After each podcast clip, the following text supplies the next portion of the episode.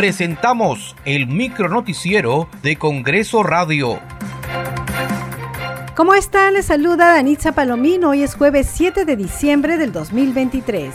Estas son las principales noticias del Parlamento Nacional. La Junta de Portavoces del Congreso de la República se reunirá el próximo lunes 11 de diciembre a las 4 de la tarde en la Sala Grau del Palacio Legislativo, según la convocatoria suscrita por el oficial mayor del Parlamento, Giovanni Forno. La comisión permanente dio un plazo de 15 días hábiles a la subcomisión de acusaciones constitucionales para que realice la investigación y presente su informe final de la denuncia constitucional que presentó el excongresista Chagua Payano contra la ex ministra de Estado María Antonieta Alba Luperdi por la presunta comisión del delito de negociación incompatible o aprovechamiento indebido del cargo. En aplicación del primer y segundo párrafos del inciso D del artículo 89 del reglamento del Congreso, la presidencia propone otorgar un plazo de hasta 15 días hábiles para que la subcomisión de acusaciones constitucionales realice la investigación y presente su informe final. Señor relator, votación nominal. Señores congresistas, Alegría García, Cerrón Rojas, Flores Ruiz. a favor. Amorós Dolanto, sí. Lizar Saburo, sí. Lizar Saburo, Lizar Saburo, sí. Flores Ruiz. Flores Ruiz, sí. Flores Ruiz, sí.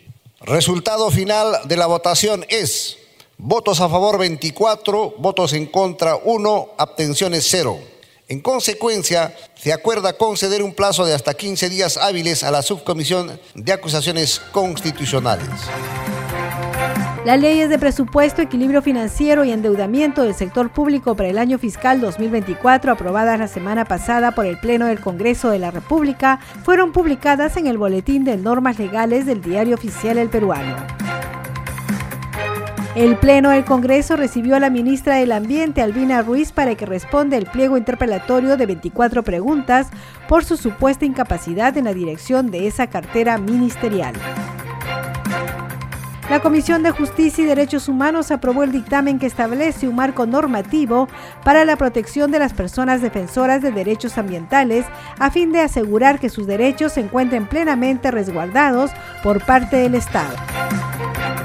Muchas gracias por acompañarnos en esta edición. Nos reencontramos el lunes. Buen fin de semana. Hasta aquí el micronoticiero de Congreso Radio una producción de la Oficina de Comunicaciones del Congreso de la República.